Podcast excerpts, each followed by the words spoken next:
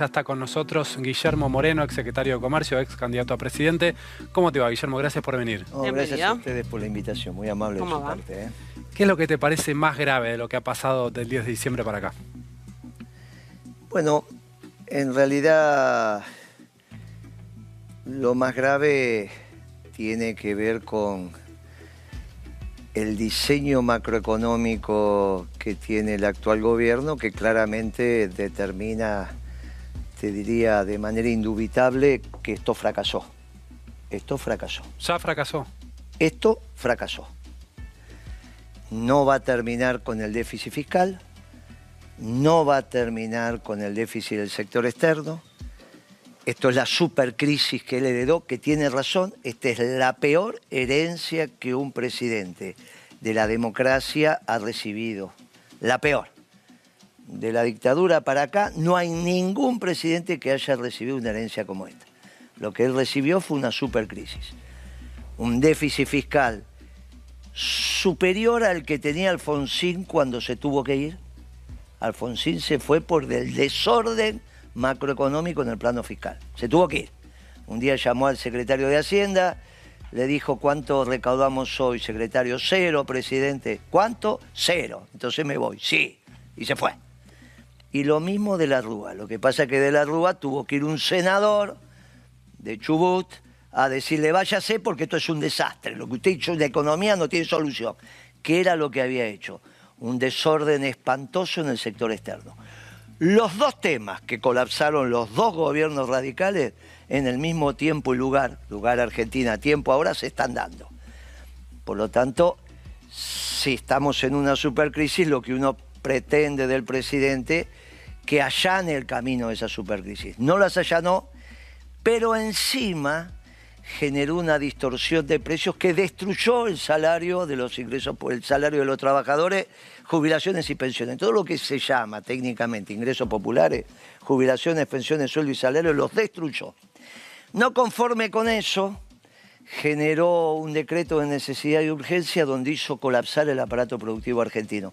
Porque no solo se metió con el trabajo, los trabajadores están acostumbrados que cada tanto le den un lonjazo en el lomo el capital no.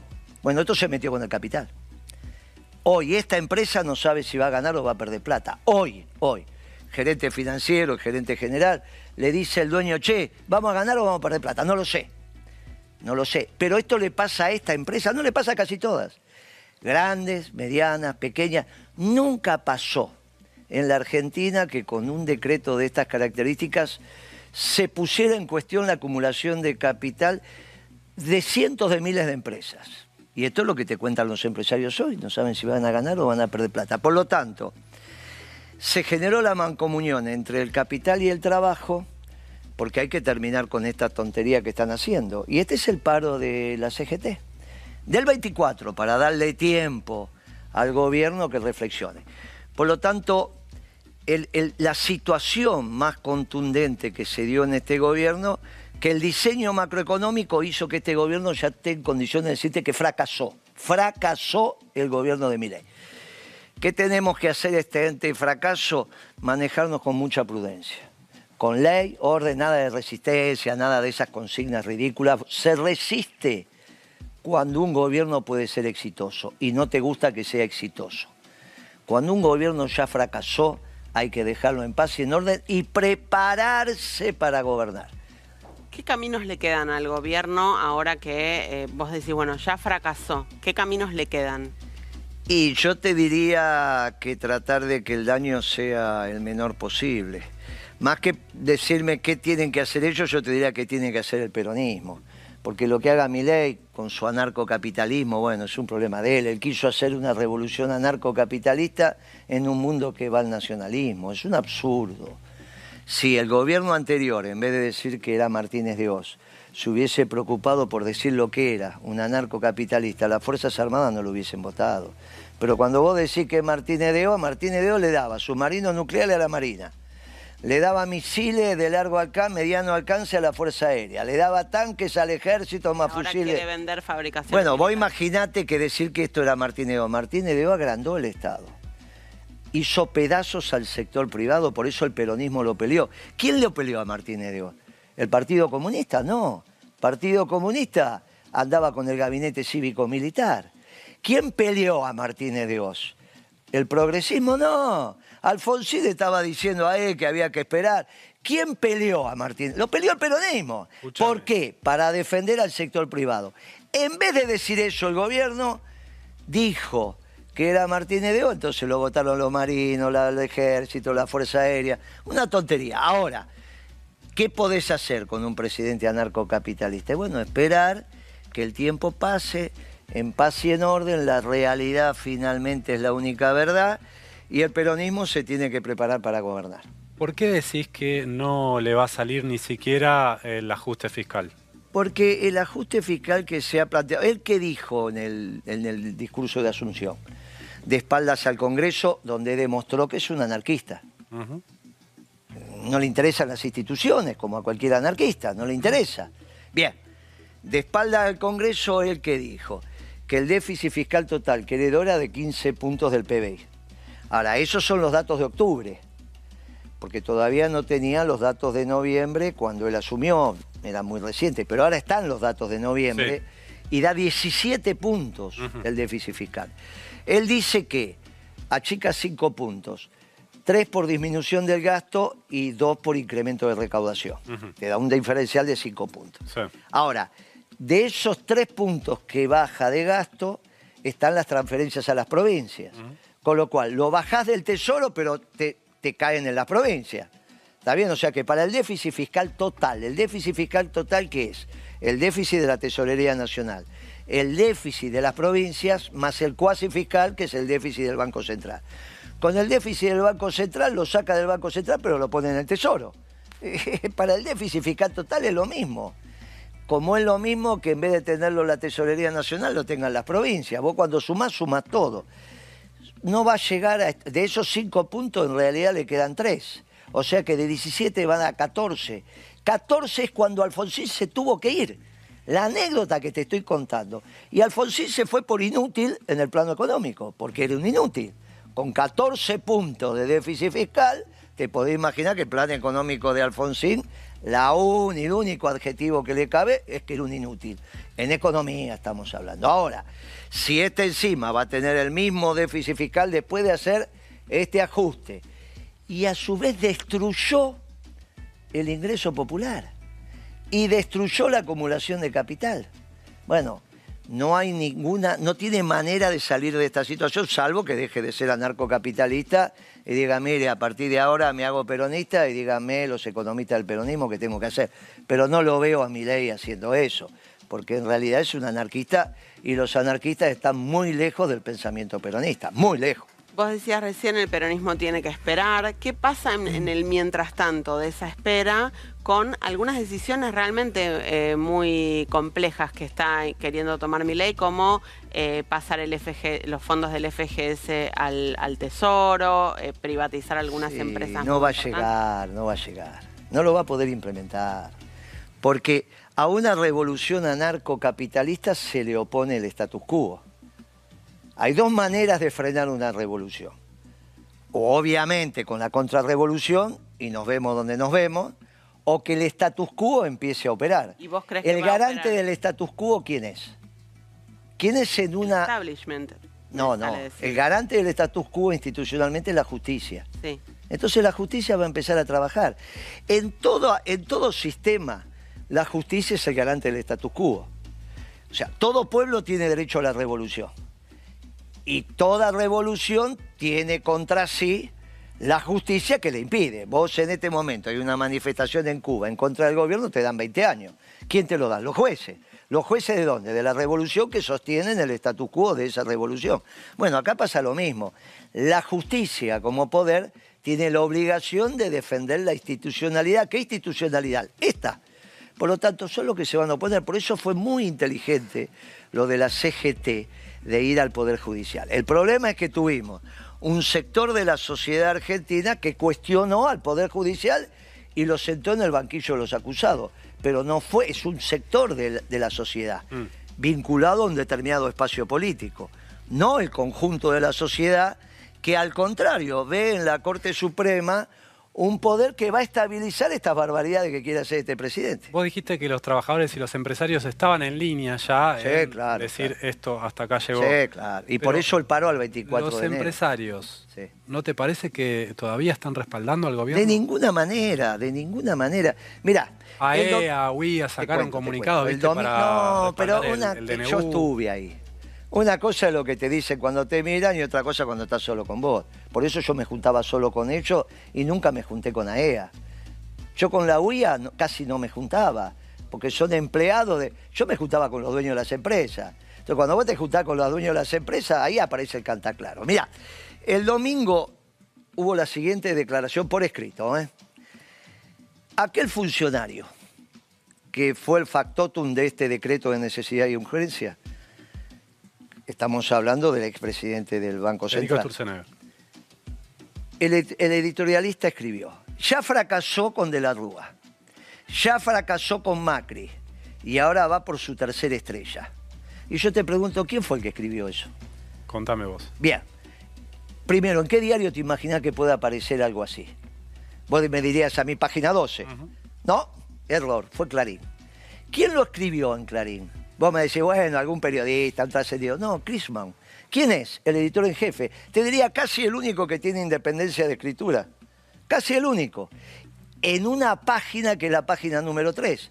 Vos abrías el diario después de la tapa y te encontrabas con eso. Lo leías y dijo eso. Una cosa es la foto que se sacaron y otra cosa cuando empiezan a escribir. Los muchachos del azúcar, cuando se termina, los muchachos del azúcar son bravos. Cuando, cu- cuando se da de baja, se deroga la ley de azucarera, ¿van a ganar o van a perder plata? Bueno, es, es increíble. ¿Te vas a seguir teniendo industria automotriz? ¿Vas a tener acero? ¿Vas a tener aluminio? ¿Vas a tener la industria farmacéutica argentina? ¿Vas a tener turismo si está desregulado? ¿Vas a tener Tierra del Fuego? O sea que Tierra del Fuego subsiste porque está Caputo, que es amigo, tío, primo, no sé, de los Caputos que hay en el gobierno. O sea, esa es la estabilidad de Tierra del Fuego. Hablas con los periodistas de Tierra del Fuego y te dicen, Moreno, nosotros no podemos depender que Caputo esté vivo está muerto. Mañana se muere, Dios no lo permite y se terminó Tierra del Fuego.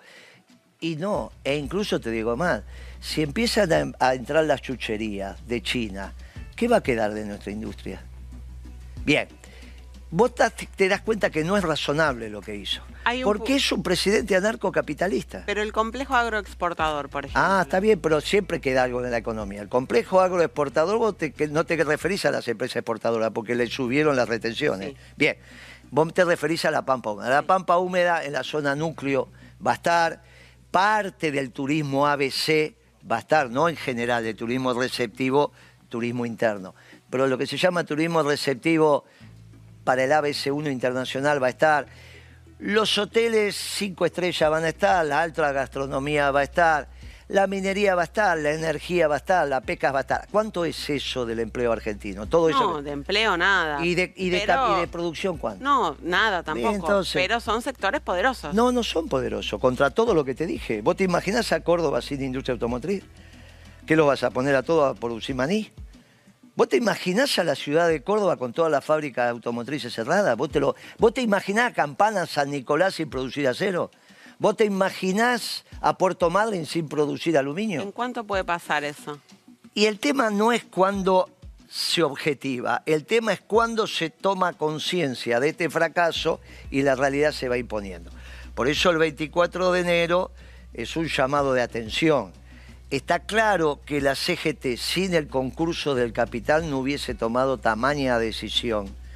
Tamaña decisión a 10 días, 12 días de haber asumido, de haber asumido, bueno, 15 días, 17 días de haber asumido el gobierno. Está claro que el capital y el trabajo, bajo la clara iluminación de la doctrina peronista, no desde la lucha de clases, nosotros no somos la lucha de clases, eso es para el progresismo, el marxismo, nosotros somos la comunión del capital y el trabajo, somos la armonía, se están poniendo de acuerdo.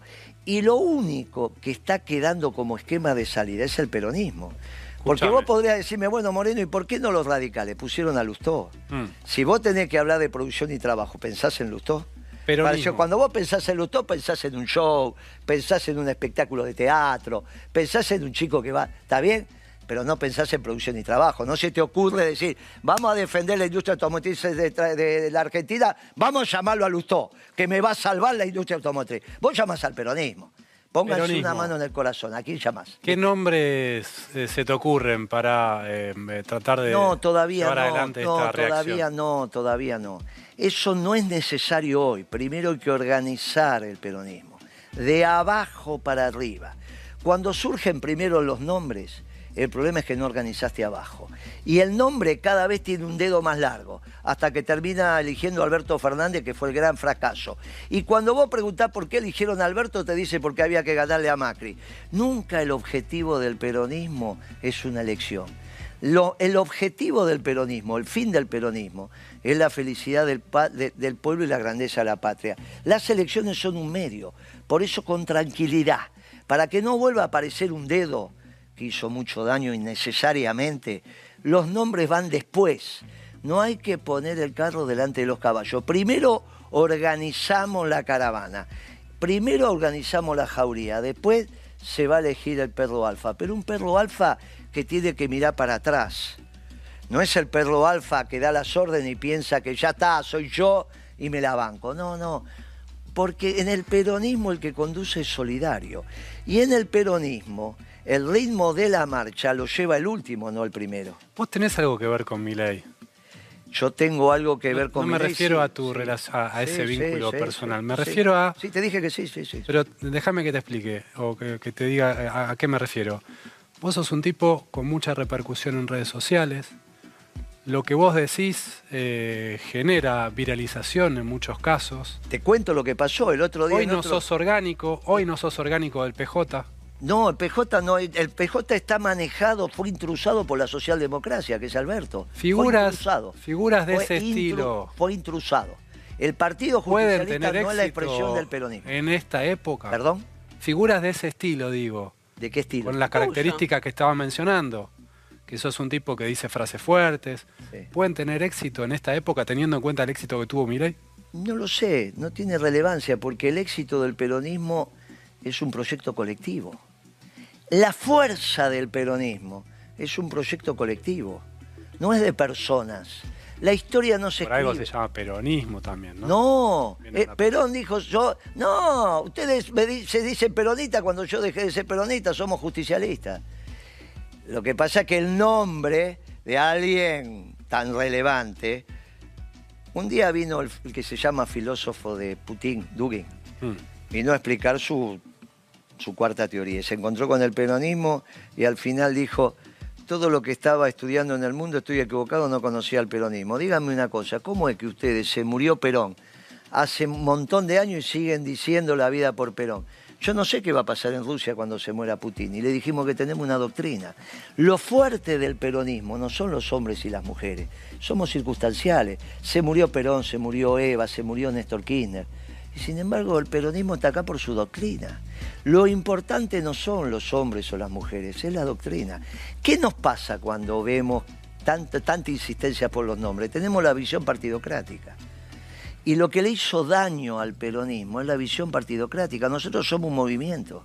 La estructura organizacional del peronismo es un movimiento con sus ramas, no un partido. Al final nos terminamos pareciendo a los radicales, donde el presidente del partido y el apoderado deciden las listas. Nunca había pasado eso en el peronismo. Hablando de los radicales, vos recién decías, este gobierno ya fracasó. ¿Existe la posibilidad de que el Congreso le valide tanto este proyecto de ley como el DNU?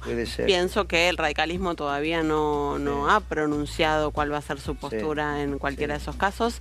¿Y qué pasa? Está la justicia, que es lo que dije. Es el status quo. Por eso lo relevante acá es la acción de la mejor Corte Suprema de Justicia de la dictadura para acá. ¿Esta? sin duda. Es la técnicamente más. Pero no hay duda. Ahí me sorprendí. Pero no hay duda. Nosotros tuvimos, primero, la de Kirchner, ¿cuál es? Porque fue todo un proceso de selección de la Corte que duró muchos años. Mucho progresismo, Zafarón y Argibay. Imagínate, imagínate. Imagínate. Una gran corte. Dejate de embromar, qué gran corte. Pero dejate de embromar. Esta es una gran corte que tiene tres peronistas sobre cuatro. A ver si entienden de una vez. Tres peronistas sobre cuatro. Nunca tuvo el peronismo tres sobre cuatro, muchachos. A ver si entienden lo que está bien y lo que está mal en la Argentina. Pero es la corte del está bien el peronismo.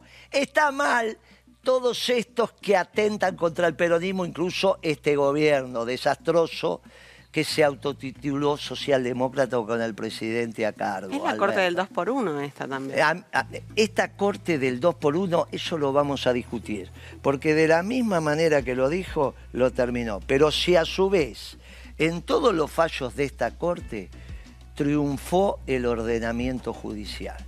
Obviamente eso no significa que no podés tener algún problema, pero comparado con todas las demás, comparado con todo respeto, Zaffaroni se fue cuando estaban metiendo preso a los compañeros. Mira qué gauchito Zaffaroni. Se fue cuando metían preso a los compañeros y vos me lo reivindicás. ¿Por qué no lo llamas Zaffaroni? Pues, Che, Zaffaroni, ¿por qué te fuiste cuando metían preso a los compañeros? ¿Sabés la diferencia en que un... Podía hacer lo que hicieron todos los jueces, porque hay algunos que duraron hasta los 90 años, y tenía él la posibilidad de hacerlo. Pero eligió irse. Eligió irse. Ahora, ¿Sabés la diferencia en que entre a ver un compañero preso, un juez de la corte, a que no entre? si este Vamos. gobierno ya fracasó, Sí. ¿qué va a pasar Y esto es lo que tenemos que organizar con desde el Milei? peronismo. Pero para vos, eh, Milei, ¿no llega a, a- Yo cuando te dije a vos que este iba a ser un gobierno breve, ¿hoy o la última vez que hablamos? Sí, vos lo venís diciendo. Bueno, y entonces, Si ya es un gobierno dijo breve. Patricia Bullrich también, ¿no? Cuando, No lo escuché yo a Patricia. cuando era candidata eh, enfrentada a Javier Milei. No, bueno, puede ser. Yo dije lo que yo digo. Mire, va a ser un gobierno breve, dentro de la ley y el orden, Mm. porque piensa mal. El día de la elección, sentado en una mesa que estaba el amigo aquel de remera blanca, le dije, mi Renú". ley, mi ley es legal, cumplió con la Constitución. Es legítimo, tiene los votos, pero no tiene la verdad. Y si no tenés la verdad, tu gobierno fracasa. Lo dije el día de la elección. Ahora ya vimos las medidas. Ya fracasó. Ahora, te van a venir algunos y no, pero todavía hay que esperar. Yo le estoy diciendo al pueblo pre- pre- peronista, prepárese, organícense, porque no es un problema de nombre. No quiero el dedo de vuelta, porque si no me vas a tirar a Kicillof arriba de la mesa. Me vas a decir, eh, Kicillof, imagínate, el tipo tiene 40%. Tenés una obsesión porque no te lo mencioné y lo sacás No, vos. pero yo como te adivino ya el pensamiento, porque te escucho. ¿Sabes en quién estaba pensando? En alguien que está en la, en la línea de sucesión, ya que vos decís que mi ley no termina. Hay un peronista en la línea de sucesión. ¿Quién es el peronista que está en la línea? de sucesión? Presidente de la Corte, Ah, Horacio Rosati. bueno, gracias. Pero no es la línea de sucesión, eso es para llamar a la Asamblea Legislativa. ¿Vos estás pensando en eso? ¿Puede llegar a ese escenario? Pero ¿y, co- y cómo sería el tema si no? ¿Qué querés vos? ¿Esto que está haciendo es un desastre o ustedes le ven visos de posibilidad de ganar a Milei? De que gobierne y estabilice y que la gente lo aplaude. Te digo lo que a mí ¿Ustedes me eso? sorprende. A mí me sorprende que con el nivel de eh, ambición que está tomando estas medidas que claramente van a impactar en el bolsillo de la gente, hay personas en la calle, lo vemos todos los días cuando salimos a encuestar, que dicen hay que darle tiempo, Perfecto, yo eso lo va a banco. pasar. ¿Cuánta gente? ¿El 20%? ¿El 30%? ¿Cuánto? No, bueno, es, no es bueno, entonces, no sabe. bueno, entonces, bien. El 50 y pico. ¿Por qué votó. vengo acá? Porque se supone que puedo decir algo que tiene que ver para los próximos meses. Entonces yo vengo y te digo, mira, esto ya fracasó. No tiene ninguna posibilidad de reversión. ¿Cómo seguimos? Hay que organizar el peronismo. Hay que organizar el próximo gobierno peronista. ¿Cómo se organiza el próximo gobierno peronista? Él dice que cuáles son los nombres. No, primero que organizar el movimiento peronista, con todas sus ramas. Con todas sus ramas incluida la confederación que se va a armar de partidos que sean la expresión electoral de eso. Y sobre todo hay que construir las políticas de gobierno que devienden de su doctrina, no este asco socialdemócrata que tuvimos estos cuatro años, porque esto fue un asco. Yo te lo decía a vos hace algunos años atrás, vos me mirabas con la misma cara de incrédulo de ahora. Ahora no me podés mirar con esa cara, porque ahora vino mi ley producto de este asco y del asco del gobierno de Macri. Ante dos ascos apareció este outsider. Ahora, este outsider no es solución, porque es un anarcocapitalista. Esto que está haciendo sale de su cabeza de una cabeza extraña. El mundo va al nacionalismo. ¿Quién está ganando la guerra en Europa? Putin, no hay ninguna duda. ¿Quién va a ganar las elecciones en Estados Unidos? Trump, no hay ninguna duda. No es lo que les gusta a ustedes, pero es lo que me gusta a mí. Son nacionalistas. ¿Quién, quién está ganando la guerra de los conceptos entre comillas? El Papa. Mm. No hay ninguna duda, los conceptos del Papa hoy iluminan a casi toda la humanidad. Ante esos tres, resulta que tenemos un presidente anarcocapitalista ridículo. El mundo va al nacionalismo y resulta que acá tenemos un, un- un globalizador extremo. Bien, cuando vos vas contra la corriente, contra el viento, a la pero encima en la Argentina, el jueves, después que el miércoles se disparó la carne de una manera extraordinaria, los frigoríficos exportadores con los hipermercados hicieron un acuerdo de precio a espalda del gobierno, demostrando que sacrifican ganancias en aras del bien común. Y ayer o antes de ayer arrancaron los almaceneros, diciendo vamos a hacer punto 8 sobre todos los precios, 20% de descuento que es 25 de abajo para arriba. También pensando en el bien común. Hasta el sector privado le gana en los conceptos, la batalla de los conceptos al anarcocapitalismo, y le dicen, a la libertad de tener, nosotros queremos la libertad de dar. Y te dan un acuerdo de precio, con lo cual Moreno no era el pasado, era el futuro. El peronismo es el futuro. A ver cuándo se convence. Moreno es el futuro. me No, voy a quedar con ese el peronismo, no, Moreno era el futuro. Ahora Es. te dije el peronismo Ah, es el futuro. bien, gracias. Yo te dije a vos, decían que Moreno era el pasado. Moreno al final es el futuro. El peronismo es el futuro. Gracias, El Guillermo. peronismo, a ver cuándo se hacen peronistas. Dale, que van a ser más felices. Déjense de embromar con ese pensamiento socialdemócrata que tienen. Vamos. Gracias por venir. Y aquel se puso el saco, mirá. Sí. Se ve que está por salir a la bien. cancha. Y que- en cualquier se ve que está por al salir a la cancha. Mirá cómo está. Gracias, Otro gran socialdemócrata ese. ¿eh? No, Pero ahora cada vez lo hacemos más peronista todos Creo acá. que vos nos estigmatizás. No, estigma- no, a mí me estigmatizaron diciendo esto de estigmatizar sobre el rey. No, no estigmatizo. Les digo, muchachos, háganse peronistas que van a ser felices. Gracias Muchas por el gracias tiempo. por ¿eh? venir. No, gracias por venir. Y a pesar de estas cosas que le digo, me siguen invitando. Por En el fondo nos hacemos amigos. Por nos supuesto. queremos mutuamente. Gracias por el tiempo. Nos vamos a ir a Constitución. Está trabajando ahí Juan Cruz Coscarelli. Es oficial desde el primero de enero 77 pesos el boleto de colectivos y desde el primero de febrero habrá que ver, pero puede ser 200, 300 pesos. Cosca, ¿cómo estás?